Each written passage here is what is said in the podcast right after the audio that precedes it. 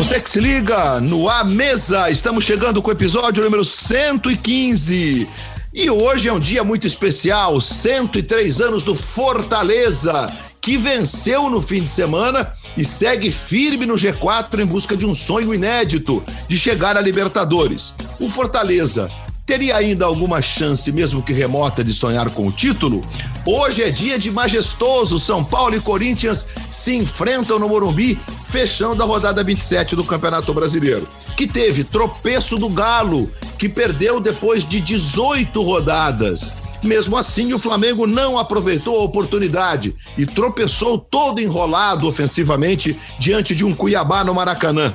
Tivemos o Palmeiras, que depois de sete partidas sem vencer, cinco delas pelo Campeonato Brasileiro, se reencontrou com a vitória num jogo que teve muita reclamação de arbitragem, que, por sinal, é uma das tônicas de cada rodada do Campeonato Brasileiro. Estes e outros destaques a partir de agora com os Paulos, o PVC e o PCV. Fala, Paulo César Vasconcelos, bem-vindo ao nosso A Mesa, tudo bem, Paulinho? Tudo bem, Luiz? Sempre um prazer estar com você e estar com, com o Paulo Vinícius, como que já cabe eu dizer o seguinte, velho companheiro de outros trabalhos. Então, é, e você também, né? Afinal de contas, no século passado nós trabalhamos juntos na ESPN Brasil, assim como com o Paulo. E muito obrigado aí pelo convite, uma honra estar aí com vocês. A honra é toda nossa, Paulinho. Verdade mesmo. No meu primeiro jogo de futebol com você foi Bragantino e Botafogo no antigo Marcelo Stefani, hoje na visão. Paulo Vinícius Coelho, fala garoto, tudo bem, PVC? Tinha que bancada atrás do gol já, no Marcelo Stefani? Já tinha, já tinha. Já tinha. É, já não, mas tinha. não essa, Marcelo... não é essa aí, não. Mas não era, é. era de madeira. Era de madeira. Era de madeira. É. Que é onde teve a famosa briga e que o torcedor da Mancha Verde mordeu o cachorro da Polícia Militar. Isso mesmo. E aquele, e aquele Bragantino e Palmeiras estava presente e depois tive que andar com a presença da Polícia Militar, porque fiz críticas à Mancha Verde. É. O Palmeiras defendia uma invencibilidade da Gazeta Esportiva de 40 e quantos jogos, BBC, vai? Não, acho que eram tua... 24. A Taça dos Invictos era 24 para 25 jogos, né? Porque é, era a Taça dos Invictos. Ganhou a Taça dos Invictos aquele jogo, estamos falando de 89, Campeonato Paulista, tinha a Taça dos Invictos em, em em disputa. O Palmeiras empatou com o Bragantino por 1 a 1 Zé Rubens fez para um Bragantino, Edu Manga empatou para o Palmeiras. Aí quebrou o pau, a torcida foi para dentro do campo e o torcedor da Mancha mordeu o cachorro da PM. Dizem que o cachorro da PM morreu de raiva. Cuidado com essa brincadeira. Mas vamos falar sério, vai. Vamos lá, vamos lá quer começar por onde? Não, eu não vou começar pela questão da arbitragem, porque é, para fazer disso eu, eu assisto o filme Feitiço do Tempo. Ah, é incrível como você tem esse, esse risco, que não é só brasileiro, é muito brasileiro, porque os nossos times são piores, mas o vício do cruzamento. O Flamengo cruzou 48 bolas, com 40 erros, para não conseguir fazer um gol no Cuiabá. E o Atlético levantou 30 vezes a bola na área. O Flamengo chegou ao cúmulo de botar o Gustavo Henrique de centroavante no fim para tentar fazer um gol de cabeça. Não, é que assim como teve o Gustavo Henrique no jogo de ontem contra o Cuiabá, no segundo jogo da Libertadores entre Atlético e Palmeiras, teve o Heber de centroavante também. Não, é, pois é. Mas você sabe que o que me leva a, a, a refletir sobre essa questão, que eu sou obrigado a dar razão para o Jorge Jesus, nós, e nós temos no Brasil é, uma falta de movimentos ofensivos, isso é muito claro no, no, no trabalho dos nossos treinadores. E, e, e gente, estou falando isso com a maior pureza da alma, e depois de observar, ler muito, ouvir muito, conversar com muita gente, que é um assunto que a gente pode se aprofundar um pouco mais nele, né? Porque o futebol brasileiro sempre foi, do ponto de vista defensivo, muito estudado pelos treinadores, mas ofensivamente o jogador sempre resolve com seu talento, com a sua improvisação, e aí o cara dá dois dribles, faz um gol e ganhou o jogo. Muito bem. Mas antes de entrar nessa, nessa, nisso tudo que a gente gosta muito mais, Paulinho e PVC, eu não quero falar de arbitragem. É, eu acho que a gente tem que discutir isso de, de outra forma, porque é um, tem que ser um programa muito específico, com várias pontas que envolvem a péssima arbitragem brasileira. A gente está num momento muito ruim.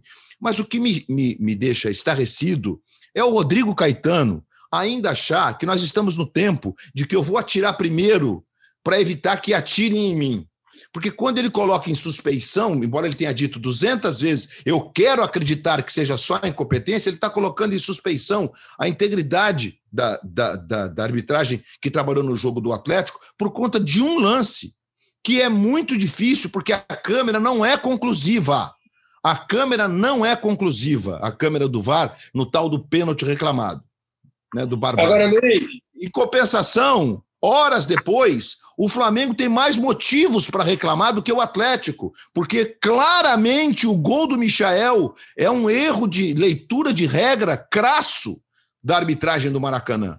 Porque um erro é técnico do, do, do, do Emperur. É, te, é, erro técnico. É erro técnico. É, Imperiur. É, erro técnico, claro. E depois o lance do pênalti dá até para discutir, porque aquele braço toca no rosto, não tem intenção no segundo tempo, no Vitinho. Então, é, é, o que me parece, Paulinho e PVC, é que nós precisamos ter, no mínimo, responsabilidade quando tratar de honestidade nessa questão que envolve o maior espetáculo que nós temos no Brasil, que é o futebol. É muito sério isso, então eu gostaria de ouvi-los. Eu tenho o maior respeito pelo Rodrigo Caetano, hein? O maior respeito, o Rodrigo faz trabalhos que são é, é, é, absolutamente indiscutíveis. Fluminense, Flamengo, Vasco, Internacional, não é pela, por essa ordem, e agora no Atlético Mineiro, todos de alto nível. Então, assim, não precisa colocar. Eu, eu entendo a, pressão, o desespero do Atlético de ganhar esse título brasileiro, que não ganha desde 1971, e é porque é difícil mesmo. O Atlético tem pela frente ainda a Copa do Brasil, mas nada garante, nem ao Atlético, nem ao Flamengo, e nem ao Atlético Paranaense, ao Fortaleza e ao Palmeiras, que o título será seu desses, desses outros dois títulos. Tudo bem. Agora, daí você, aí para entrevista coletiva, para colocar em suspeição, por sinal, a arbitragem que o, o, o, clube dele queria, a arbitragem da FIFA, e o melhor árbitro que nós temos no nosso quadro hoje. É, ele e o Wilton são os melhores. Então, eu queria ouvi-los sobre essa questão, porque isso, é, é, esse tipo de declaração isso me incomoda muito, porque se coloca oh. a honestidade das pessoas em jogo. Ô, Luiz, primeira coisa é que no Brasil, e isso não é uma, uma particularidade do futebol, nós temos por hábito de vários setores colocarem o tempo todo em dúvida a honestidade das pessoas. Isso é muito comum em outros setores é, da vida brasileira.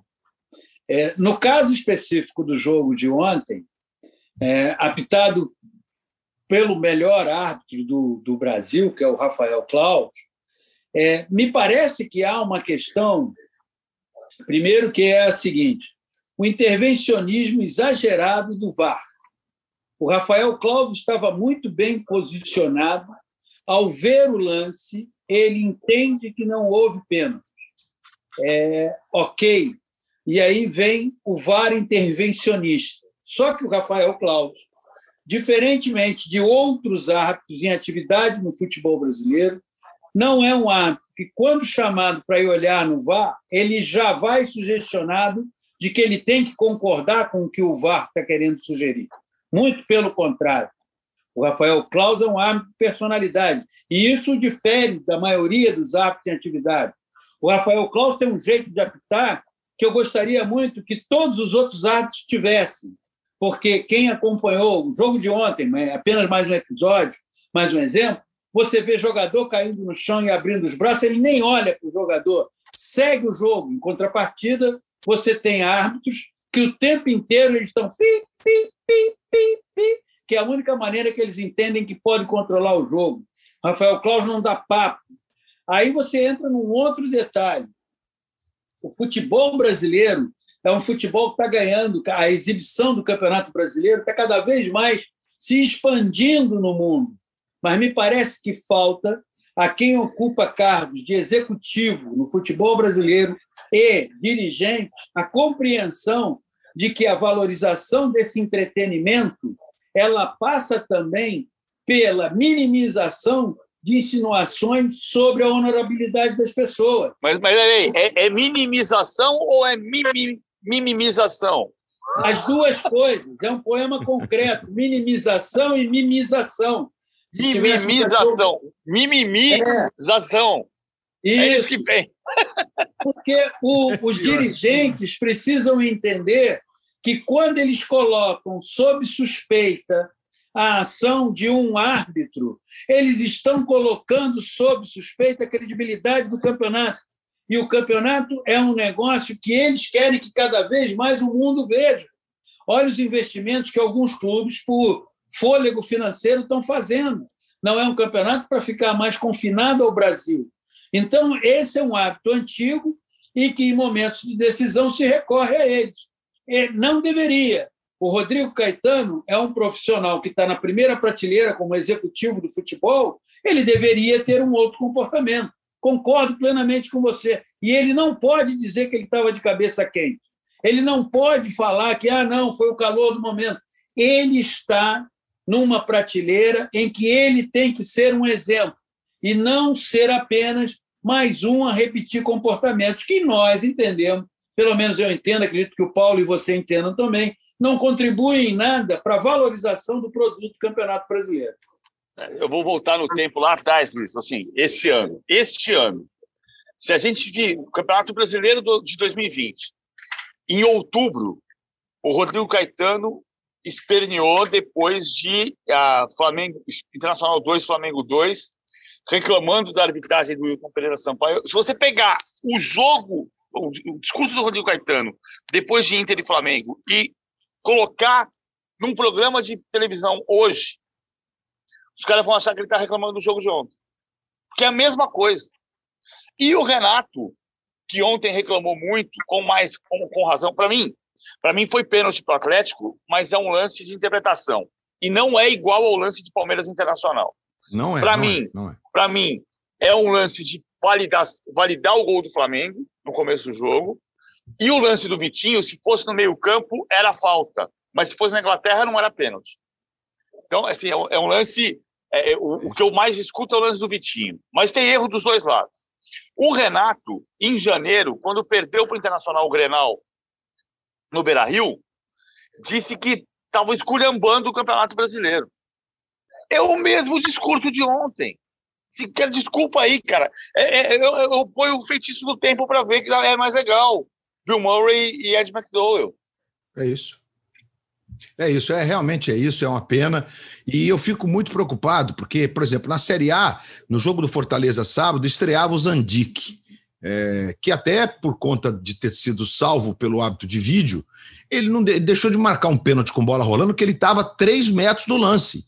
No lance que sai o gol, o segundo gol anulado, evidentemente, da, da Chape. A Chape teria é, chegado ao, ao 2 a 1 e aí ele teve que voltar o lance lá atrás e marcar o pênalti por Fortaleza. Então, quando eu vejo que um juiz está estreando na Série A não consegue enxergar um lance claríssimo e favorável ao ângulo que ele estava, que é mais ou menos a mesma diagonal que a câmera 1 fazia, é assustador. Quer dizer, a gente não consegue encontrar mais peças de reposição na arbitragem brasileira. Mas o assunto aqui era outro, não era com a qualidade técnica, né? era a questão da idoneidade, que é muito sério quando você levanta esse tema. E é isso que, que vocês disseram, né, Paulinho? E o PVC também foi, foi, foi bem quando disse que é recorrente, e a própria reclamação ela é repetida Faça-me um favor, né? Porque, é, inclusive, o Rodrigo Caetano é o mesmo juiz ele só faltou o mesmo juiz que nos roubou no contra, contra o Flamengo no Maracanã. E aí querer sugerir, eu sugestionar as pessoas de que existe um complô a favor desse ou daquele.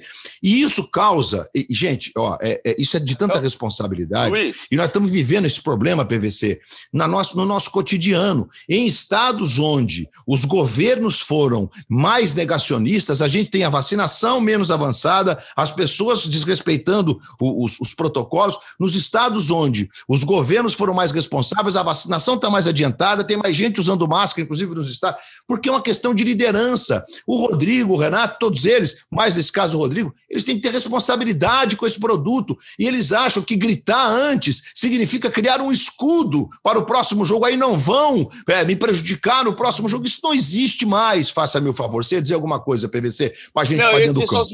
É, é, engraçado, quando, quando o Rodrigo Caetano remete ao, ao jogo Flamengo Internacional no Maracanã, para dizer quando que é o mesmo árbitro que. Não, né? Sabe o que ele está dizendo? Não, mas o que ele está dizendo é só o seguinte: a torcida do Atlético, que não tem nada a ver com isso, no fundo, se ele está duvidando das pessoas, ele está dizendo para a torcida do Atlético. A torcida do Atlético pode olhar e falar assim: é melhor tirar esse diretor daí, porque tem uma perseguição e cortar ele, não é contra o Atlético. Por quê? Não é? Se você duvida da, se você duvida da idoneidade das pessoas e você está dizendo que o árbitro está roubando o Rodrigo Caetano, então é melhor tirar o Rodrigo Caetano do Atlético. Por isso, Atlético. Ô, ô, Luiz, é por isso que. Estou sendo irônico. Muito, eu fico muito incomodado. É bom dizer que está sendo irônico, hein, Paulo? Senão vão levar a sério. É, eu fico muito incomodado é, com a, é, esses episódios. Primeiro que assim, o Brasil é um país onde a gente faz insinuações maldosas sobre, a, sobre as pessoas com a maior naturalidade do mundo. É como se isso fosse. É, eu falei mesmo, e coisa e tal. Segundo, o Rodrigo Caetano e outros personagens de ponta do futebol brasileiro, o Rodrigo como executivo, o Renato como técnico, eles têm que entender um pouco mais da relevância e do peso do papel deles. Esquece um pouco aquele torcedor que oscila o tempo todo entre chamar de besta e bestial. Esse torcedor, o raciocínio dele é movido pelo coração. Há que se ter alguém fora desse circuito que queira contribuir para a melhora do futebol brasileiro. E a melhora do futebol brasileiro passa por esse tipo de compreensão. Claro que o departamento de arbitragem da CBF é mal gerido, ele comete equívocos. Como é que você põe um arco para estrear num jogo de Série A com o campeonato entrando em sua reta final? Tem todo, não há uniformidade na, na condução da arbitragem. O Klaus apita de um jeito, o outro apita de outro jeito, e a direção da arbitragem da CBF acha que é isso mesmo, entende? Os jogadores ficam confusos, mas quando se fala, tem que se entender qual é o peso daquela fala tem que se entender qual o alcance que aquela fala tem. E o pior de tudo, nós entramos numa reta final de campeonato, vocês gravam esse podcast toda segunda e toda sexta. O que eu mais temo é que toda segunda e toda sexta a arbitragem seja o tema predominante de um campeonato que está se encaminhando para o fim. Bom, adorei a opinião dos meus amigos. Ainda bem que tenho os meus amigos Paulos aqui, porque é preciso muita sabedoria e preciso muita história, compreensão da história do futebol brasileiro para a gente conseguir repudiar e não abraçar esse tipo de discurso barato. Bom, vamos para dentro do campo, começar pelo Galo, né? Não vamos, não vamos ter uma ordem cronológica de horário de jogo, porque a gente tem assuntos bem legais para falar, mas é importante a gente falar do Atlético. É, porque muita gente está dizendo que o Atlético tem uma queda de performance, né? E aí vai ao encontro daquilo que eu disse no começo do programa, né? A gente tem um problema crônico de movimentos ofensivos dos times mais importantes do futebol brasileiro, principalmente os que propõem os que buscam estar com a bola, notadamente Flamengo e Atlético. Talvez o Fortaleza seja o time que tenha mais movimentos sincronizados do ponto de vista ofensivo, dos times que estão no bloco da frente do campeonato. E o Bragantino também. Importante destacar o Bragantino, que por um descuido, por um apagão e por uma falta de sorte do Fabrício Bruno, deixou escapar uma vitória ontem contra o Ceará em Fortaleza, vencia por 2 a 0. E aí a gente percebe, o Cuca ele fez algumas modificações no time ontem, né? Ele começou com o Zaratio e com o Keno nas, nas beiradas, o Nátio criando, o Hulk de centroavante, e o Tietchan saiu jogando, o Jair ficou no banco. E muita gente questionando é, é, que o Atlético está em queda. Eu acho essa expressão, assim, gente que, que a gente respeita, né? Eu acho que ela é um pouco forte. O atleta está em queda, o atleta está com dificuldade de soluções para quando enfrenta o que a gente chamava no nosso tempo, Paulinho, ferrolho. né? Eu, eu, eu, você sabe que antes de vir para começar a participação do programa, eu me lembrei de dois técnicos que se caracterizavam por montar ferrolhos ou retrancas. Né? Em São Paulo, eu, leitor voraz da revista Placar, me lembro muito de Milton Museto. E no Juventus? Rio, isso, e no Rio, do Velha, que treinava o treinou o Bom Sucesso, e eram especialistas em, uma, em montar sistemas desse tipo, que definia-se a época como ferrolho ou, ou retranca. O Atlético, é, eu comentei esse jogo ontem com o Rogério Correia e com o Fábio Júnior.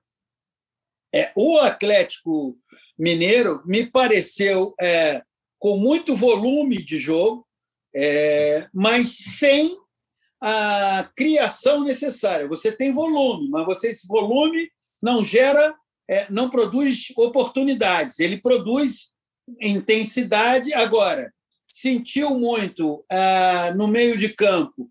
O Tietchan não teve uma atuação muito consistente, me pareceu muito hesitante em vários momentos do jogo. Pela direita, o Zaratio também não estava no mesmo ritmo, e aí também o apoio do Guga não foi um apoio efetivo. Eu não diria que o Atlético está em queda, acho que talvez queda seja uma palavra é muito forte. Eu diria que ele está passando por um momento de muita oscilação e com muita dificuldade de é, transformar o volume de jogo em criação de oportunidades.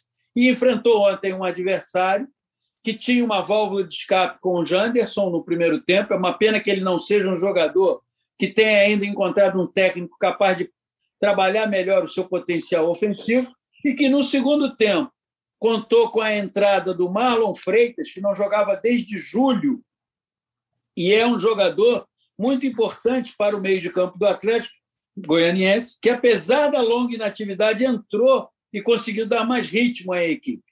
Queria te ouvir, PVC, sobre esse Galo. Tá, na, minha, na minha forma de ver, eu tô, vou muito próximo do Paulinho, acho que são oscilações mesmo.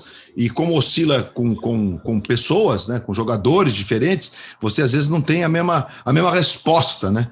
Queria que te, te ouvir sobre um pouquinho sobre esse, esse Clube Atlético Mineiro aí que está com o Campeonato Brasileiro realmente nas mãos, está muito perto de ganhar esse título brasileiro. 17 jogos, né? Eram 18 jogos, 18 rodadas, mas eram 4, 5, 6, 7, 8, 9, 10, 11 vitórias e quatro, seis Isso. empates desde a derrota para o Bahia na Copa do Brasil. Nesses 17 jogos, o Atlético vinha de duas vitórias seguidas, nos últimos quatro jogos tinha três vitórias e antes tinha três empates consecutivos. O, não tem declínio.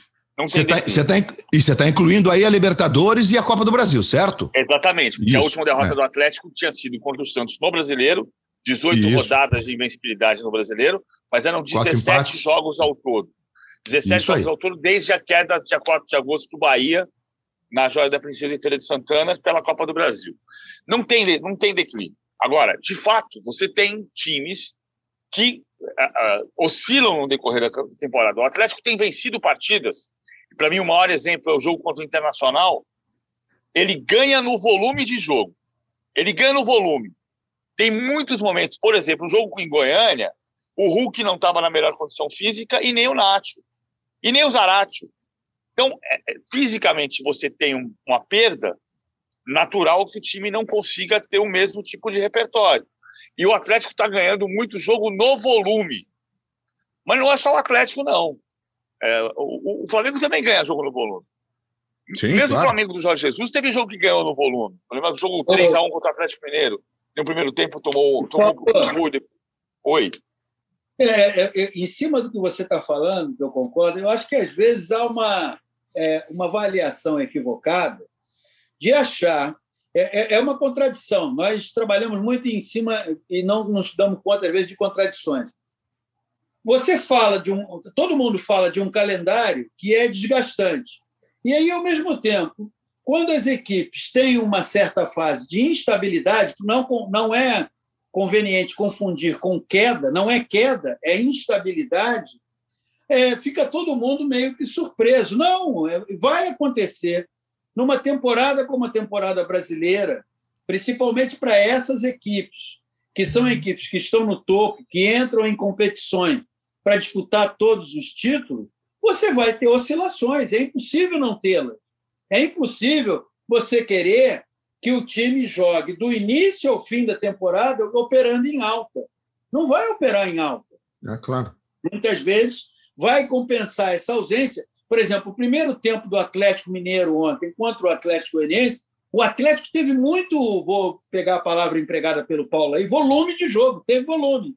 Mas esse volume não gerou oportunidade. A melhor oportunidade do primeiro tempo foi o Atlético Goianiense, que, diferentemente do Cuiabá, tinha uma estratégia para sair em estocadas, principalmente utilizando mais o Janderson do que o Ronald, mas tinha uma estratégia.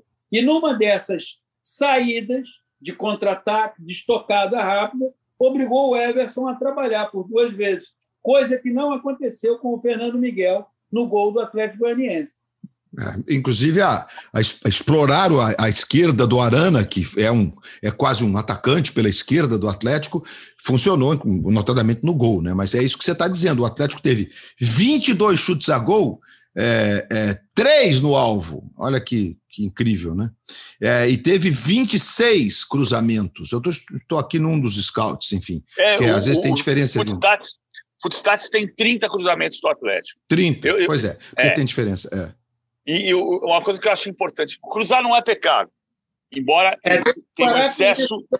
Tratamento que, ah, ficou cruzando bola. Não, a maneira como se cruza é que você tem que discutir. Então, e, e o ponto é assim, o, o Zé Eduardo Romanini, que é o, o dono do Footstats, e que, e que hoje é, cede o material do Footstats para o nosso espião estatístico no Grupo Globo, o Zé Eduardo Romanini fez um catálogo lá atrás, cinco anos atrás, ele, um estudo em que ele entende que 33 é o número-chave. Quer dizer, você cruzar 32 bolas, você não chegou ao exagero da fronteira.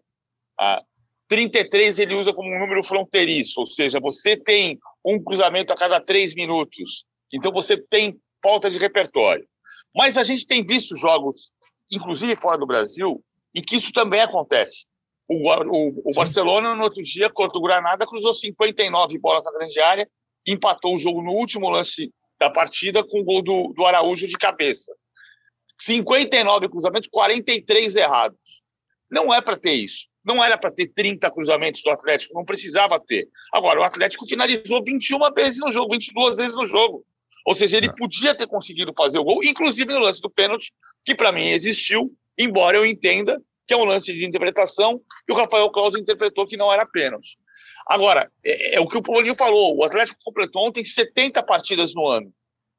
70 partidas no ano. É, é muito jogo. Você chegar muito uma hora jogo. que você, você não tem mente para criar um outro repertório. Então você vai no que você no teu trivial. O Cuca é um técnico que acredita em cruzamentos? Sim, é. Ele, ele vai tentar cruzar a bola na área, vai meter um zagueiro. Pode ser falta de repertório? A gente pode criticar, a gente pode procurar outro tipo de, de, de, de técnica, de trabalho. Mas até o Guardiola teve um jogo com 35 cruzamentos contra o Leicester na quarta rodada desse campeonato inglês atual.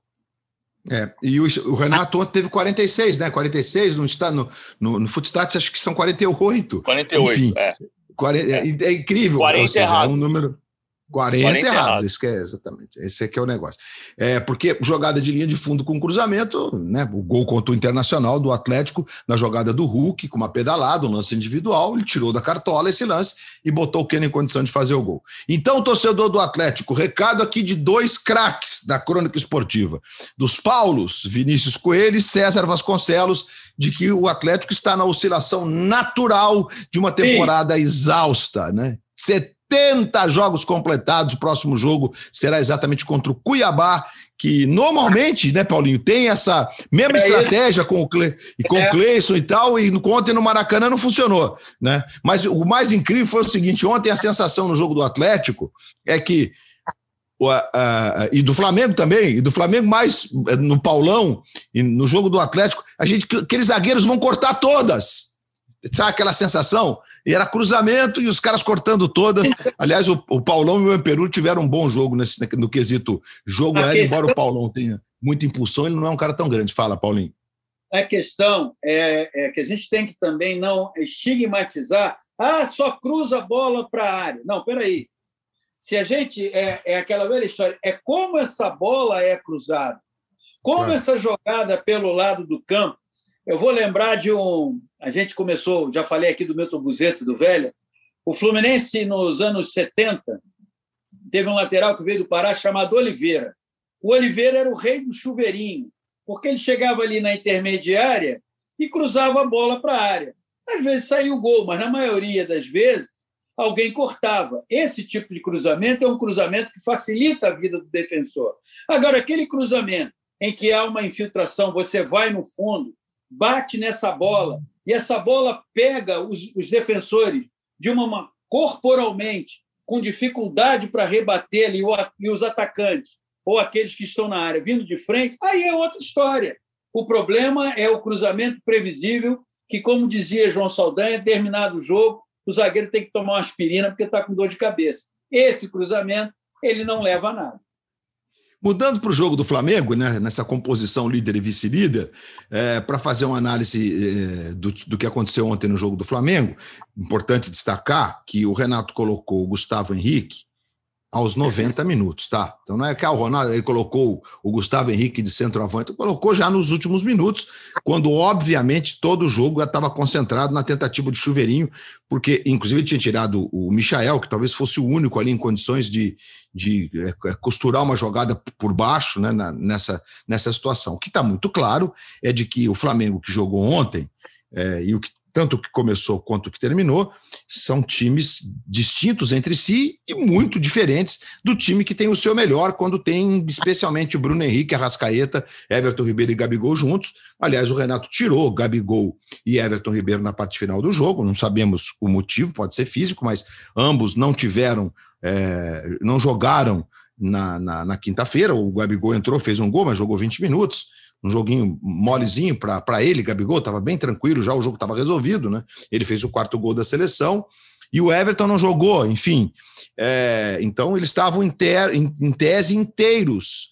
E tirar o Gabigol e o Everton Ribeiro, na minha opinião, é tirar a alma de um time que arrumava soluções para vitórias que pareciam impossíveis nos instantes finais do jogo, em várias situações, em várias ocasiões mas certamente sem Bruno Henrique, sem o Arrascaeta, enfim, vai ter o Davi Luiz na defesa, o próprio Rodrigo Caio e o Isla, porque embora o Mateuzinho seja um jogador em franca evolução, o Isla está numa outra situação já de, de carreira, de tudo. Então é um Flamengo que está, em tese, ainda mutilado. E não é porque o Renato escolheu poupar, não. Os caras estão tudo machucados. Pedro está machucado, Arrascaeta está machucado, Bruno Henrique machucado. Né? Rodrigo Caio é o desgaste de quem voltou depois de um longo tempo de inatividade, e o Isla, porque o, o, o não sei se ele perdeu, ele está dizendo que perdeu o voo, mas o Isla, depois do problema pessoal que ele teve, da sua separação lá, ele tem alguns problemas pessoais para resolver. Inclusive, a torcida abraçou ele no jogo com o público no Maracanã, dando a ele um conforto emocional para ele jogar a bola que ele pode, porque, na minha forma de ver, ele é muito bom jogador.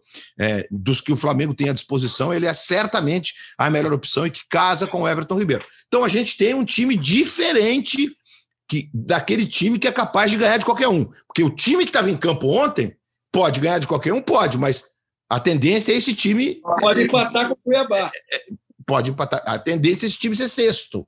Né? Se esse time é o time principal, é ele ser sexto. Então tem uma análise por esse lado. Agora, que o Flamengo teve enorme dificuldade de encontrar soluções e o Renato fez estratégias na parte final do jogo, nos últimos 25 minutos, que todas elas eram as possíveis, mas questionáveis. Então, eu gostaria também de ouvir. Começar com o Vinícius Coelho dessa vez. É, o Renato ontem depois do jogo falou muito de arbitragem, falou muito, reclamou muito de, de uh, quando ele não pode poupar porque quando poupa vão bater sempre no Flamengo.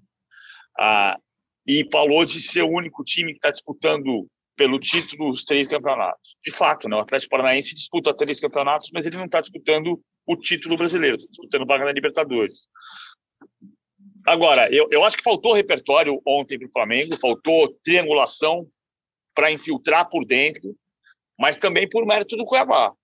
O Cuiabá bloqueou a, a frente da área de uma maneira a obrigar o Flamengo a jogar pelo lado do campo. Claro, você podia tentar mais vezes a triangulação. E podia ter mudado o jogo se o gol fosse validado. E era para validar o gol no começo da partida. Tá? Tudo podia mudar. O, a, a, comparação com o Jorge Jesus, o trabalho do Jorge Jesus é incontestável. E, e de fato, o Jorge Jesus tem muito repertório para fazer jogadores de frente mudar desempenhos de frente de ataque. Mas, se você olhar friamente, o Renato tem em 25 jogos números melhores que o Jorge Jesus, que tem 19 vitórias e 4 empates, e o Jorge Jesus tinha 17 vitórias e 6 empates. E o Jorge Jesus teve, um pouco antes do 25º jogo, aquele 0 a 0 com o São Paulo, que estava no meio de tabela, uma situação ruim, era o São Paulo, não era o Cuiabá. Mas o Cuiabá é nono colocado do Campeonato Brasileiro hoje. E aquele jogo contra o São Paulo teve mais ou menos o mesmo retrato. O Flamengo trabalhou, trabalhou, trabalhou, trabalhou, trabalhou, trabalhou, trabalhou, não conseguiu entrar na área do Fernando Diniz e empatou o jogo 0 a 0 Então não é também assim, todo mundo. É, é, o, Renato não tem repertório e o Jorge Jesus era maravilhoso. O Jorge Jesus era maravilhoso. Mas o Renato está trabalhando num nível muito alto. A pergunta é se ele vai conseguir ganhar os três torneios. E, e uhum. isso jamais aconteceu. O Jorge Jesus conseguiu uma coisa que desde o Santos do Pelé não acontecia: ganhar a Libertadores e o Campeonato Brasileiro no mesmo ano, sendo que o Santos de Pelé jogou quatro partidas em 63 para ganhar o tricampeonato da Taça Brasil e o bicampeonato da Libertadores. Ô, Luiz, eu entendo que é tanto o Renato quanto o Cuca e jogadores do Flamengo e jogadores do Atlético Mineiro, eles têm que entender que é, até o final da temporada, no Campeonato Brasileiro, acentuadamente, é, a maioria das equipes vai ter uma postura defensivista. E aí o desafio é do técnico e dos jogadores de encontrar caminhos para quebrar essa estrutura defensivista. O Atlético vai jogar contra o Cuiabá no próximo sábado. Cuiabá não vai sair para o jogo. O Flamengo vai enfrentar o Fluminense no próximo sábado. O Fluminense não vai ter uma postura é, arrebatadora de sair para o jogo. As equipes que enfrentarem Flamengo e Atlético Mineiro, essas equipes vão ter sempre uma postura muito mais defensivista, maioria dela, do que uma postura mais aberta, mais arrebatada para o jogo. Então, desafio, e aí é uma solução que tem que ser pensada pelo técnico, mas também praticada pelos jogadores. Porque muitas vezes, quando a gente observa essa questão dos cruzamentos, é porque é uma simplificação da ação ofensiva. Eu vou pegar, vou limpar, dar um tapinha na bola e jogo ela na área. Pode sair o gol, pode não sair o gol. Quer dizer, então tem que haver um entendimento maior. O Cuiabá é, é uma equipe onde o Jorginho faz um bom trabalho, mas acho que o Cuiabá empata demais, tem um, um, um, um jogo, está fazendo um campeonato brasileiro para chegar aos 43 pontos e permanecer na primeira divisão. Esse é, único, esse é o único objetivo do Cuiabá, e eu acho que o Cuiabá está certo. A primeira 14 coisa. É empates. 14 é, empates. Então, é muito empate. A primeira coisa é bater 43, 44 e dizer continuaremos na Série A. Esse é o objetivo do Cuiabá. E a partir da segunda temporada na Série A, já de repente ter planos mais ambiciosos. Mas o desafio do Renato, do Cuca e dos jogadores, porque eu não consigo é, é, é, isentar, eu acho que tem que ter uma ação dentro do campo, é encontrar alternativas para quebrar esse sistema. A comparação com Jorge Jesus, eu não gosto de comparação, porque eu acho que a comparação sempre vai desfavorecer alguém. Mas percebo também que todo técnico que estiver no Flamengo, ele sempre vai ter o seu trabalho comparado ao trabalho do Jorge Jesus. O trabalho do Renato à frente do Flamengo eu considero um bom trabalho, considero um trabalho com resultados favoráveis, consideram um trabalho em que o Flamengo continua competitivo e com, muitas vezes, um bom jogo desempenhado dentro de campo. E evita a comparação, porque o período do Jorge Jesus já foi, foi ótimo, foi lindo para o Flamengo e para o futebol brasileiro, porque era um prazer ver aquele Flamengo jogar, mas já foi. Então eu tento evitar qualquer tipo de comparação, até porque toda comparação ela gera uma injustiça. É, e, e tem outro só, detalhe, só, né? Só, só, só para completar. A gente claro. tem uma coisa no Brasil que assim, o único lugar, em qualquer, em qualquer emprego, três meses é período de experiência. Quanto tempo faz que o Renato está no Flamengo? Três meses. Não faz. É, pois é. É incrível, mas é, é, e é bom, é bom sempre reforçar que a escolha do Renato ontem era uma escolha que ele não tinha para onde correr. O Arrascaeta e o Bruno Henrique estão machucados e são contusões musculares de grau 1, contusões importantes. Provavelmente eles não jogarão no meio de semana a Copa do Brasil. E talvez não joguem o Fla-Flu, porque óbvio que o Flamengo está pensando no jogo contra o Palmeiras desses dois caras. E por que, que eu estou dizendo isso? Porque, obviamente, que as soluções ofensivas do Jorge Jesus, aliás, eu tive uma conversa com o Jorge Jesus depois de um jogo no saguão de um, de um, de um hotel, nesse aí, do, do Campeonato Brasileiro, no, não por conta de consideração ao pobre do narrador, mas, evidentemente, em deferência ao maestro Júnior, né? Aí o Jorge Jesus foi ali conversar um pouco com o Júnior e com o Roger, com, com quem ele trabalhou no Benfica, inclusive, né? É rapidamente. Mas a, a, conversa era os movimentos ofensivos, porque quando você tinha Arão Gerson, Everton Ribeiro, Bruno Henrique, certo? Nas beiradas, é, é, e Gabigol de, de, de centroavante, você tinha no Flamengo uma sincronia de movimentos ofensivos e um repertório contra diversos tipos de adversidade.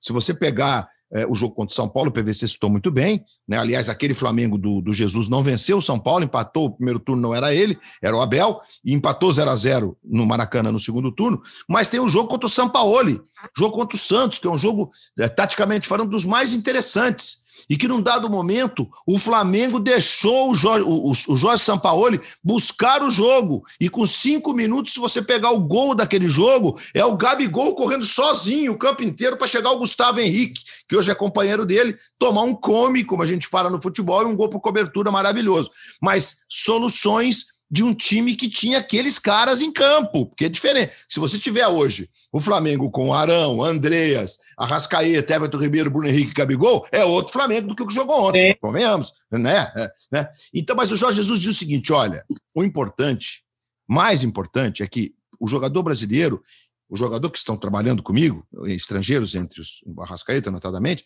eles estão entendendo que os movimentos ofensivos estudados são tão importantes quanto os defensivos.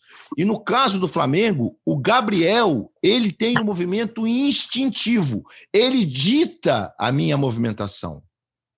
Legal isso dele. Ou seja, se o Gabigol escolhe ocupar o lado direito nesse, nesse ataque, Everton Ribeiro, Arrascaeta, é, é, Gerson, eles sabem o que fazer. A gente ensaia isso. Então o Gabigol ele é o cara que dita o movimento ofensivo do time. É, achei isso tão legal, fiquei porque sempre que se conversa com, com os treinadores brasileiros, a conversa é mais no sentido não é da retranca, mas da armação do time para ele ter o princípio do jogo no seu sistema defensivo. Então, assim, é importante a gente só absorver o Renato, porque os caras não estão podendo jogar, inclusive o Pedro, que é o cara que tem resolvido jogos aí, né? Quando, quando entra como substituto do Gabigol, que está machucado também. Fala, Paulinho.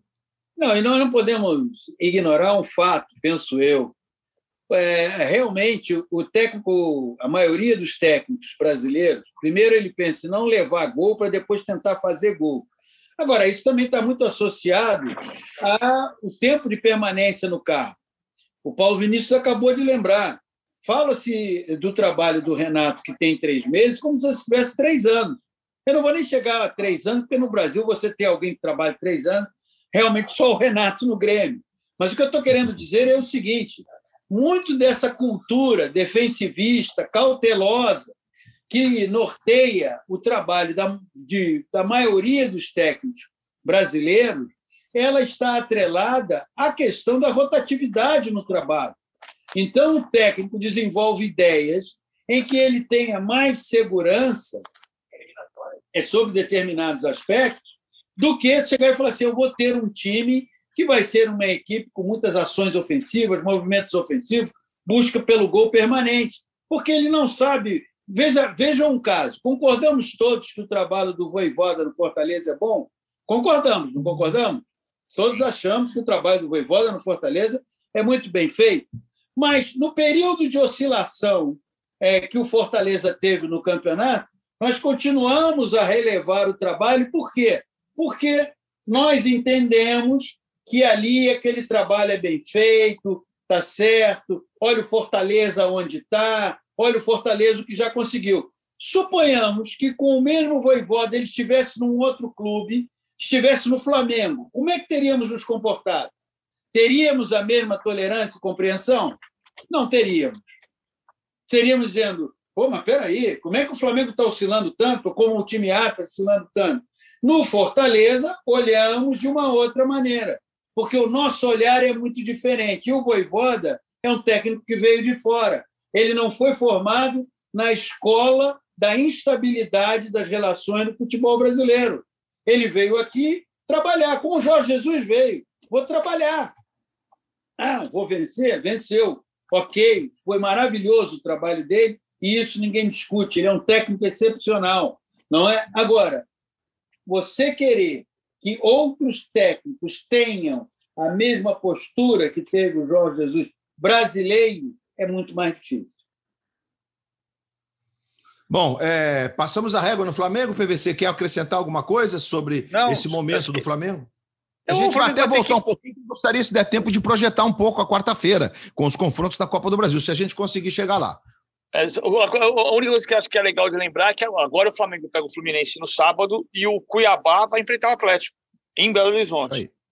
Vai jogar o, o Atlético vai ter a chance de, de fazer o que o Flamengo não conseguiu fazer. E o Atlético continua sendo o único time a depender só dos seus resultados para ser campeão brasileiro.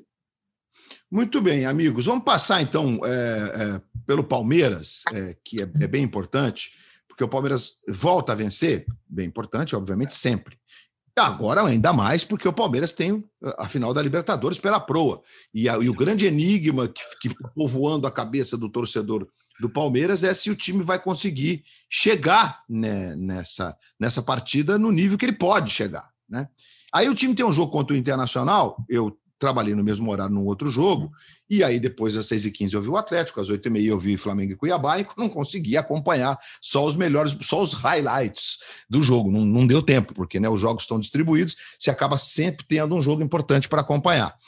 Mas, é, por tudo que a gente eh, eh, leu e ouviu, a gente teve um jogo bem disputado e com uma decisão correta da arbitragem no lance do pênalti. Me parece que aí ninguém vai, vai discutir, né? O Braulio da Silva Machado marcou o pênalti, é, que deu a vitória ao Palmeiras.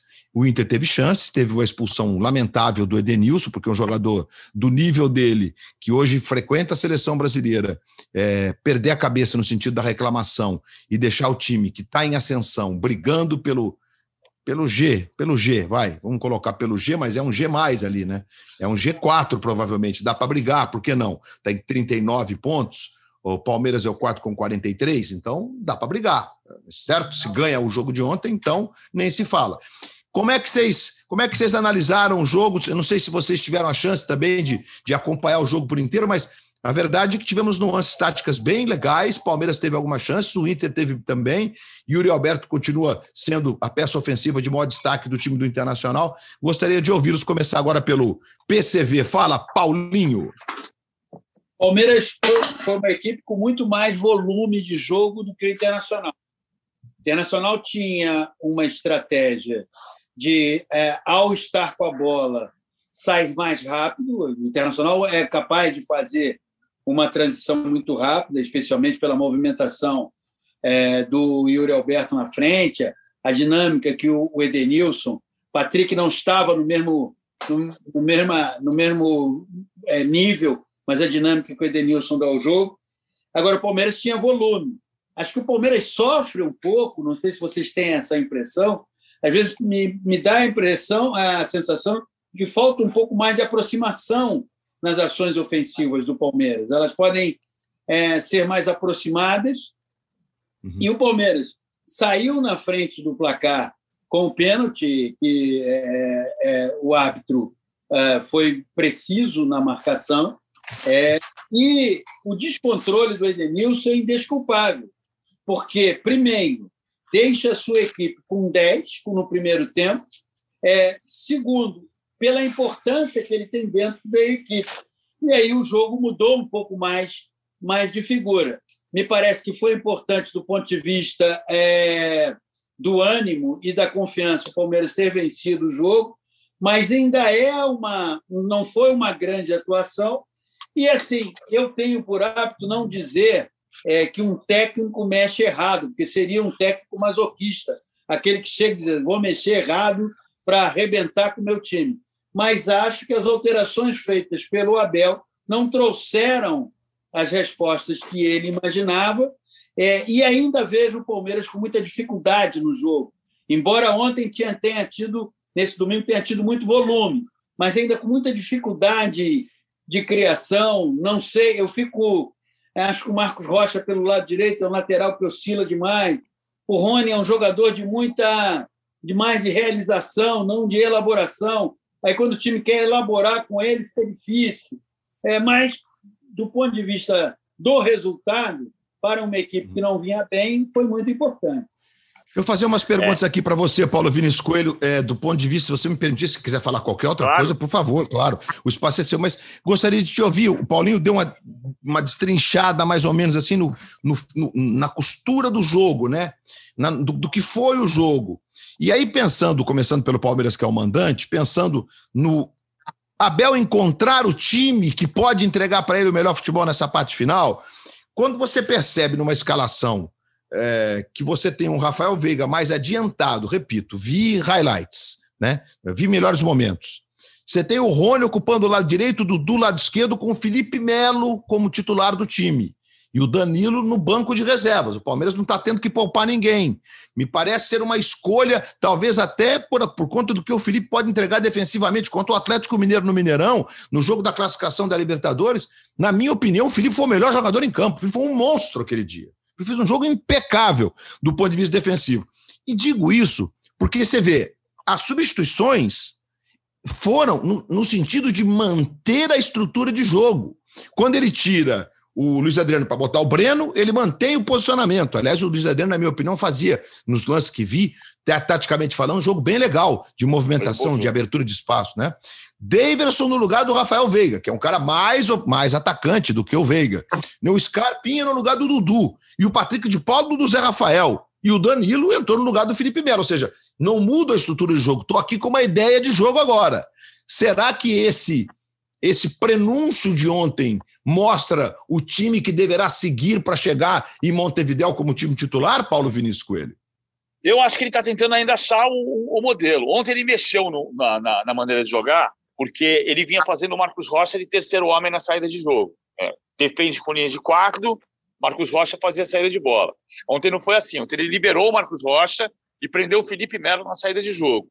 Não era terceiro zagueiro, porque quando prendia, perdia a bola, como contra o Bragantino também fazia foi uma quatro, né? catástrofe, né? mas o Kusevich era lateral direito defendendo e fazia a saída de três quando, quando o time construía o jogo. O que me chamou a atenção ontem muito foi que o Palmeiras subiu a marcação e dos 30 desarmes do jogo, metade foi no campo de ataque. É, é, é, é muita coisa. É assim, o time subiu para afogar o Internacional. Mas, de fato, na, na capacidade de de rodar, de circular a bola, de envolver o adversário, o Palmeiras continua com dificuldade. Também não é verdade que você diga assim, ah, o Palmeiras é o time que joga de contra-ataque, que busca o contra-ataque. Nos últimos cinco jogos, o único que o Palmeiras teve menos posse de bola que o adversário foi contra o América. E jogou com mais posse de bola que o Bragantino e perdeu o jogo.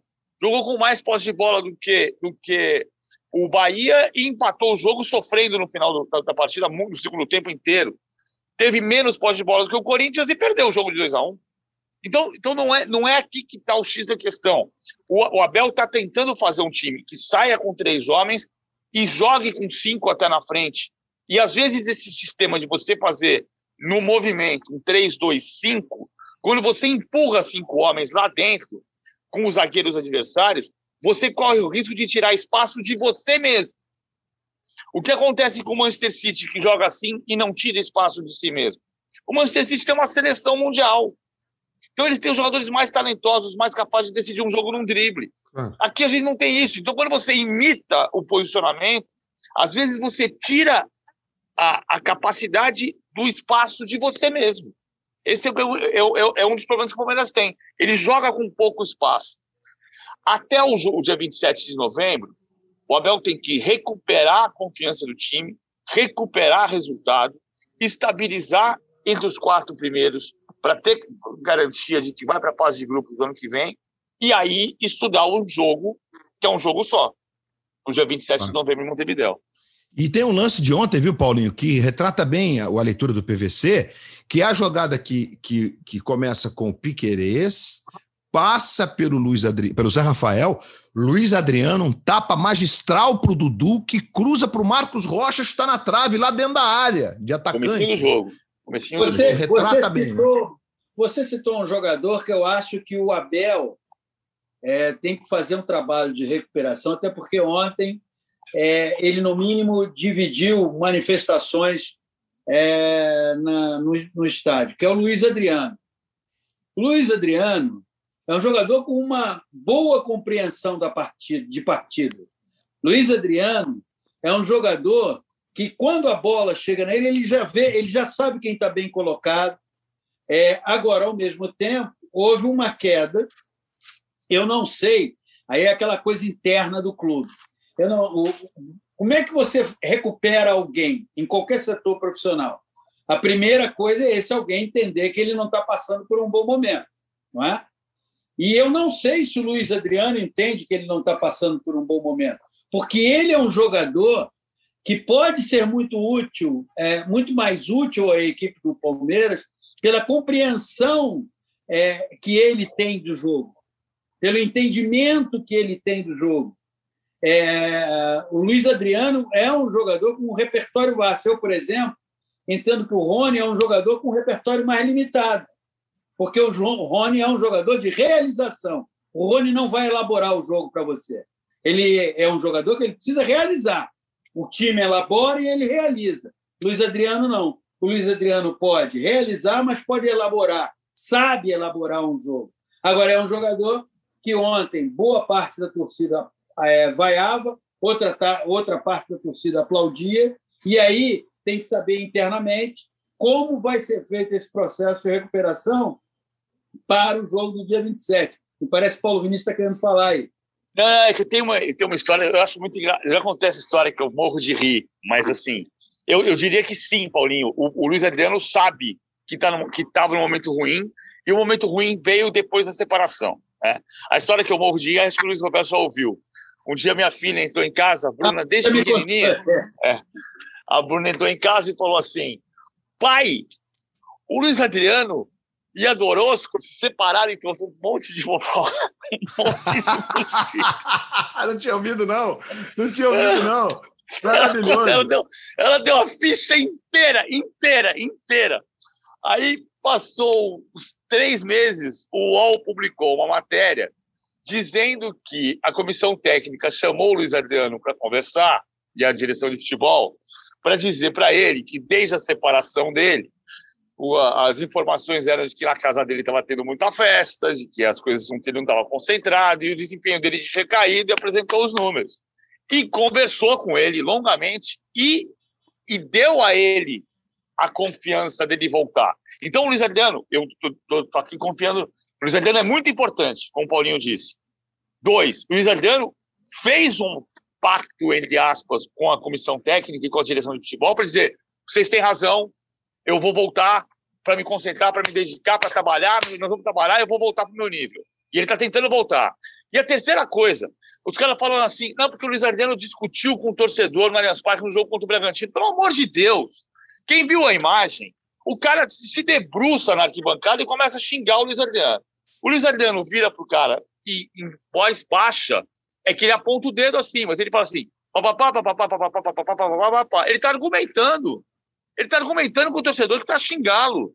pelo amor de ele não bateu boca com ninguém ali. Ninguém, Nesse episódio do ele não bateu boca com ninguém. Ele não tem culpa de nada. Ele, ele, não estava bem e está tentando recuperar. Mas aí não dá like, né? Ah, é, aí não é. dá like. Aí... Ah, é, mas a grande dúvida. A grande dúvida, Paulinho, que o PVC vai saber responder é se agora no Allianz chiquérrimo, o amendoim é aquele na casca ainda, Paulo Vinícius Coelho, ou já é, é aquele amendoim é descascado, chi?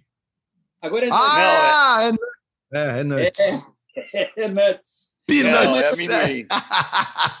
é amendoim. No começo tinha, no começo tinha até aquele sorvete refinado, como é que é o nome daquele sorvete? Agora não tem mais, não. É amendoim de verdade. Mas... Uma vez Agora, no antigo palestra, eu... Paulinho, no antigo palestra, a gente, a cabine era bem pertinho, você ficava, o povo da menina ficava bem embaixo, você lembra, né? Aí tá ali narrando um jogo, tinha um senhorzinho, que não vou lembrar, acho que era seu Pascoal, que, que falava um Pascoal. Ele usava um chapéu de italiano e comia muito amendoim. Aí a casca ia se juntando no pé. Quando o time começava a jogar mal, ele abaixava, catava a casca, jogava para frente, caía nos da frente, não caía no juiz, entendeu? Era uma raiva linda. E aí a galera aplaudia ele, a galera virava para ele aplaudir. Aí, seu Pascoal, ei, dá-lhe palestra, mamãe Eu, eu... E Vinícius pequenininho também acompanhando lá.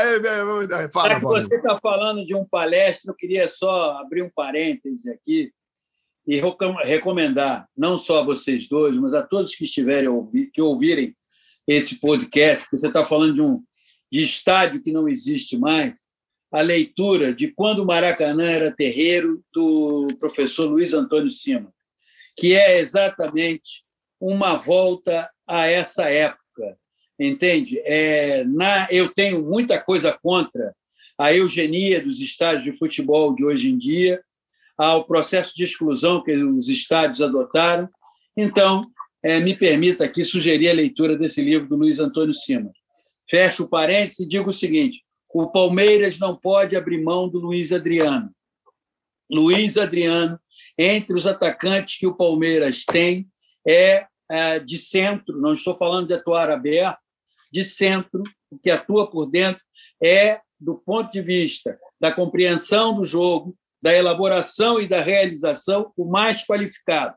Então, o Palmeiras tem que fazer um trabalho, e ele, Luiz Adriano, também. Não adianta só falar da comissão técnica, do fulano, do Beltrano, do Ciclano. É como o Paulo Vinícius observou. Teve uma conversa com ele e ele entendeu que ele precisa também se concentrar. Ele se recuperar essa concentração e desenvolver essa capacidade de dedicação, ele é um jogador muito importante para o Palmeiras. De acordo. De acordo também. É, gente, assim, para gente, a gente partir para pro, pro, os próximos duelos, para a gente encerrar a edição 115 do podcast A Mesa, é, para falar de, de São Paulo e Corinthians hoje à noite, jogo é bem importante, e também dar um pouquinho, uma palhinha sobre a quarta-feira de Copa do Brasil. Nesse jogo a gente teve o um Internacional, claro, prejudicado pelo, pelo, pela expulsão do Edenilson, Obviamente que isso tem. Né? Prejudicado pelo Edenilson, né? É, é, você viu a súmula? Você leu a é, súmula? Não, a, a, súmula? As súmulas são as coisas mais divertidas que tem no pós-rodada. Eles não leio sempre. Ele diz assim: assim que eu marquei o tiro do penal, o Edenilson se aproximou e disse assim: vocês vieram aqui para nos roubar a cambada de ladrão. E depois ele virou diretamente para mim e disse o seguinte: ladrão do CEPI! Ladrão do C, pi, vermelho, vermelho, vermelho. Mas assim, a gente teve um Inter, né, PVC, com. com assim, me pareceu é, é um, um, um 4-2-3-1 ali com o Tyson e Denilson e Patrick formando uma trinca, né? É, o Patrick que vem jogando muito bem. Ontem parece que não teve a mesma atuação, embora tenha. Não, não, não teve. É. E aí o Yuri Alberto está em grande momento. Esse Inter está na briga pelo G4 definitivamente? Assim, é, é, é, é, uma, é uma leitura correta essa? É, o, o, o Internacional podia passar, o Palmeiras podia ter fechado a rodada em sétimo lugar, e o Internacional, dependendo do Corinthians e do Bragantino, podia fechar em, em quarto lugar. Ele podia, podia passar o Bragantino é que o Fortaleza está em terceiro. O Fortaleza quase não ganhou. O Fortaleza quase perdeu o jogo da Chapecoense. Fortaleza perdeu o jogo da Chapecoense e depois ganhou. Né? No lance do pênalti. É, foi é, gol da Chapecoense e depois foi pênalti para Fortaleza. Ah, o Inter podia fechar, tá ali em quinto, quarto lugar. Acho que nessa semana uma coisa atrapalhou um pouco o Internacional, porque foi concreta a possibilidade do Diego Aguirre trocar o Internacional pela seleção do Uruguai. E isso o próprio Aguirre admitiu ansiedade com a situação, e isso pode ter desconcentrado um pouco o ambiente, mas não foi por isso que perdeu. O Internacional jogou uma partida forte contra o Palmeiras. Eu acho que a expulsão do Edenilson fez muita diferença. E é uma Ei. lambança. Você já teve o pênalti. O pênalti, é, é, é, o pênalti foi pênalti. É um lance acidental, mas o Cuesta abre o braço, a bola bate no braço dele, é pênalti. A regra de hoje é pênalti. E aí você é expulso no lance seguinte e você compromete o jogo. E ainda assim o Inter ameaçou o Palmeiras no, no, nos minutos seguintes mais do que o Palmeiras ao Internacional. Gente, São Paulo e Corinthians hoje no Morumbi, evidentemente que o Corinthians é, continua dentro daquilo que se esperava depois da reestruturação ou do reabastecimento com avião em curso, feita pelo é, reabastecimento feito pelo Silvinho, né, com a chegada dos quatro jogadores de um nível alto que o Corinthians né, conseguiu, o time entrou na briga pela vaga da Libertadores, tem 40 pontos, é, o Palmeiras tem 43, é o quarto colocado, mas o Corinthians, se vencesse, não passaria em número de vitórias. O Palmeiras, o Palmeiras tem 13 vitórias e o Corinthians tem 10 vitórias. É, e, eles, e o Corinthians vai chegar ao 27 jogo. Hoje o Palmeiras tem 26 partidas, tem um jogo ainda a pagar por conta de todos os adiamentos. É, e é, é a análise me parece mais pertinente para esse jogo do lado do São Paulo, que trocou de técnico, chegou o Rogério e que tem um elenco claramente que não consegue entregar aquilo que eles acham que pode. Né? É, e Trocou de ideia também, né? Vai ter que trocar de ideia. Talvez esse seja Exatamente. A troca de Exatamente. ideia, como diria o falecido Hernani Pires Ferreira, Luiz Roberto, a troca de ideia é 500 metros do vencedor. Você está entendendo? Já está na reta de chegada. E aí o Rogério, ele não está ali para dizer assim, ah, não, o Crespo estava desenvolvendo isso, eu vou ver se eu aperfeiçoo aquilo. Não, ele está ali para fazer diferente, ele vai fazer diferente. Vai dar resultado, vai ter resposta? E não sei, não sei se vai haver tempo mas é uma troca de ideia a 500 metros do vencedor. É, é bem isso mesmo. Agora, é engraçado só, são algumas curiosidades. O Rogério não ganhou do Corinthians como técnico do São Paulo. Foram quatro jogos, dois do Morumbi, dois em Itaquera. E o São Paulo não perde para o Corinthians no Morumbi desde Rogério Senna. Desde o jogo do fair play do Rodrigo Caio. O 2 a 0 para o Corinthians, em que houve a polêmica do Rodrigo Caio ter pisado a mão do Renan Ribeiro, goleiro do São Paulo. O árbitro Luiz Flávio de Oliveira deu cartão amarelo para o Jô, entendendo que o pisão tinha sido do Jô. O Rodrigo Caio virou-se para o Luiz Flávio e disse: Não foi ele que pisou, não. Quem pisou fui eu. E o Luiz, Flávio tirou o cartão amarelo do Jô. Do Jô. E, e deu a polêmica com o Rogério Senna. Naquele dia, primeira semifinal do Campeonato Paulista de 2017, que o Corinthians foi campeão contra a Ponte Preta na decisão. Primeiro jogo da semifinal, o Corinthians ganhou do São Paulo 2 a 0 no Morumbi. De lá para cá, nunca mais o Corinthians ganhou do São Paulo no Morumbi, são sete jogos. Tá. O 4 a 1 não, tá, não era o Rogério, o treinador, que o Luiz Araújo é, deitou? Luiz Araújo, 4 a 1 do São Paulo. Então, foi, não, mas ele não ganhou. Ele não ganhou como técnico. Devo estar enganado, devo estar enganado. Sempre na discussão com o PVC, nesses casos, eu sempre perco, né? Mas não, pelo Flamengo, pelo Flamengo, o Rogério ganhou no 2 a 1 Agora, agora você não pode encerrar o podcast enquanto não houver a resposta. Veja Fala, bem, essa mudança de ideia é na última parte do campeonato.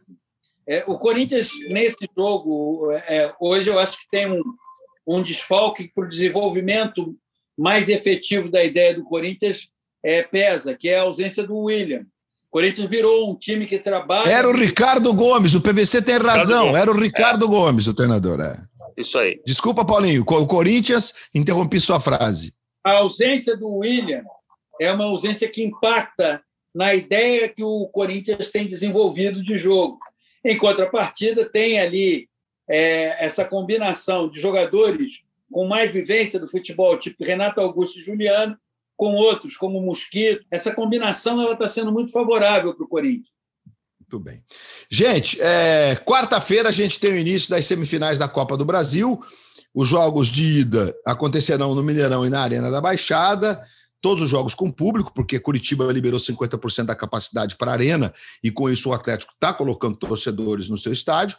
É, ontem deve ter tido prejuízo, porque o Petra tinha dito que com menos de 5 mil pessoas na arena, abrir o estádio significa prejuízo, e por isso, quando a prefeitura liberou 5 mil, é, o Atlético jogou sem público.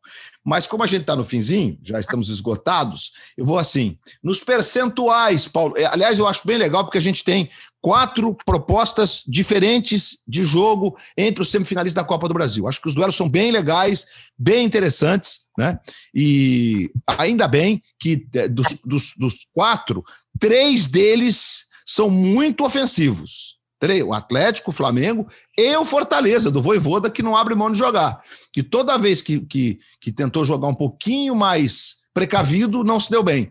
É, e um Atlético Paranaense que, quando joga com os titulares, é um time bem equilibrado, que consegue ter transição muito veloz, muito rápida. Tem um grande momento do Terence, que tem sido um jogador decisivo na, na construção das jogadas do time. Então, percentualmente falando, Paulo César, Vasconcelos, Atlético Mineiro e Fortaleza. Vamos começar pelo, pela vaga. Vamos fazer um percentual de classificação. O que, que você acha que está aí? O Atlético tem muita vantagem, pouca, razoável? Para mim, mim é 55% para o Atlético Mineiro, 45% para o Fortaleza. É um jogo, é um confronto muito equilibrado. Acho que o Atlético tem ali buscas e alternativas um pouco maiores do que o, uh, o Fortaleza mas eu faço 55, 45. Importante destacar antes, ah, o Paulo Vinícius acompanhou. Importante destacar que todos não poderão é, deixar de lado o brasileiro. O Atlético Paranaense, por motivos óbvios, porque ele pode não ser campeão nem da Copa do Brasil nem da Sul-Americana, e precisará estar entre os oito primeiros para conseguir uma vaga na Libertadores, que é um dos objetivos. É, é, Fortaleza, da mesma forma, é, uma vaga na Libertadores pelo brasileiro seria inédito, seria a consagração de um projeto, então não dá para descuidar. O Atlético, não preciso nem dizer, a prioridade é, me atrevo a dizer que é até o brasileiro, e o Flamengo da mesma forma. O Flamengo sabe que pode não ganhar a Libertadores, pode não ganhar o brasileiro, que está nas mãos do Atlético, e tem a Copa do Brasil como um outro título importante para disputar. Então, a história de poupar a gente aqui e ali vai ser uma confusão. É... Flamengo e Atlético Paranaense, primeiro jogo em Curitiba, segundo jogo no Maracanã. Percentuais, Paulinho. Olha, para mim é dar 60% para o Flamengo, 40% para o Atlético Paranaense. É, o Atlético Paranaense teve uma mudança de técnico, acho que é uma possibilidade, é uma oportunidade para o Alberto Valentim, Valentim, que considero que é, estacionou na carreira, é, não conseguiu. Lá atrás, quando ele surgiu no Palmeiras, ele apareceu de uma maneira muito promissora, animadora, mas acho que a carreira estacionou. Vejo o Flamengo com 60%, é, por tudo que o Flamengo representa, não acho que tem um domínio avassalador do Flamengo no confronto, e 40% para o Atlético Paranaense. 55-45, é a mesma, mesma, mesma distância do, dos 10% do outro confronto, né? Lembrando que o Atlético Paranaense é aquele que é, tem a, a grande proeza contra o Flamengo do Jorge Jesus. Ambas as proezas do Atlético Paranaense e do Liverpool não foram conquistadas as proezas com vitórias no tempo normal. É bom destacar isso. Né?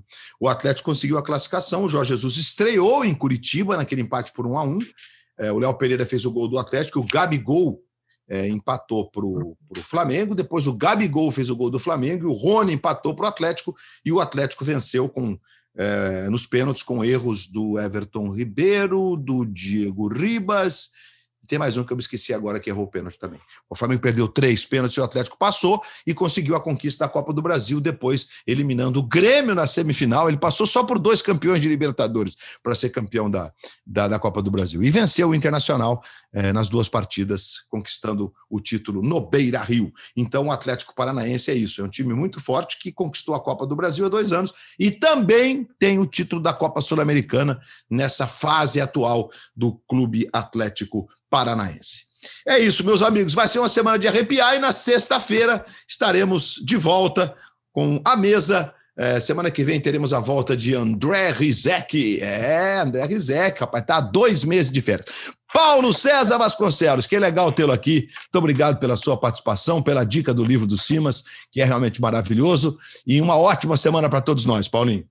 Olha, foi muito bom ter participado e queria fazer só no finalzinho uma menção a um treinador que considero muito e contribui muito para o futebol brasileiro e às vezes acho que é vítima de um certo radicalismo. Fernando Diniz, o trabalho que ele está fazendo no Vasco merece ser ouvido, merece ser visto. Aliás, excelente destaque final. Os assuntos foram tão intensos aqui que a gente deixou de é, é, falar do caso do Vasco, que é o fato novo da Série B, né? Com o apoio da torcida, o São Januário sido enlouquecida no bom sentido. O Vasco conseguiu uma vitória contra o líder num jogo duríssimo, importantíssimo, e joga contra o Náutico no domingo. O Náutico que também conseguiu a recuperação, venceu a ponte de virada em Campinas no fim de semana. Jogaço que para a torcida do Vasco significa o marco para a arrancada rumo à volta. Tá acreditando na volta do Vascão, Paulo Vinícius Coelho? Tô, mas ainda tá difícil. São quatro pontos para tirar. O confiança, o Vasco tem confiança, né? O confiança ganhou do Havaí, por isso o Vasco tem mais chance de subir. Mas é o melhor jogo da Série B nesse momento. E a torcida é um, é um espetáculo. É, PVC, grande abraço, boa semana, hein? Até sexta. Até já, no Seleção. Ah, até já no Seleção, estaremos juntos. Estaremos juntos. Boa. É isso. Aos Paulos, muito obrigado a você pela sua paciência de estar conosco em mais um episódio de A Mesa número 115, que está disponível no seu tocador predileto de podcasts. Abraço, boa semana!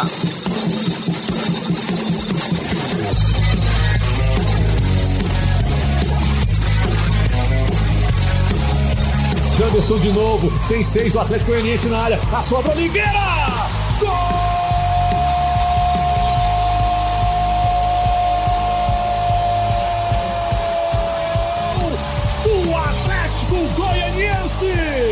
Partiu, Rafael bateu de pé esquerdo! Gol!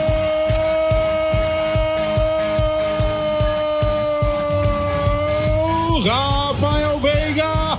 Gol do Palmeiras! Autorizada a cobrança de pênalti, vem aí Iago Pikachu. Pikachu, pé direito, bateu pro gol! Beleza! Iago Pikachu, professora, na que é batida de manual.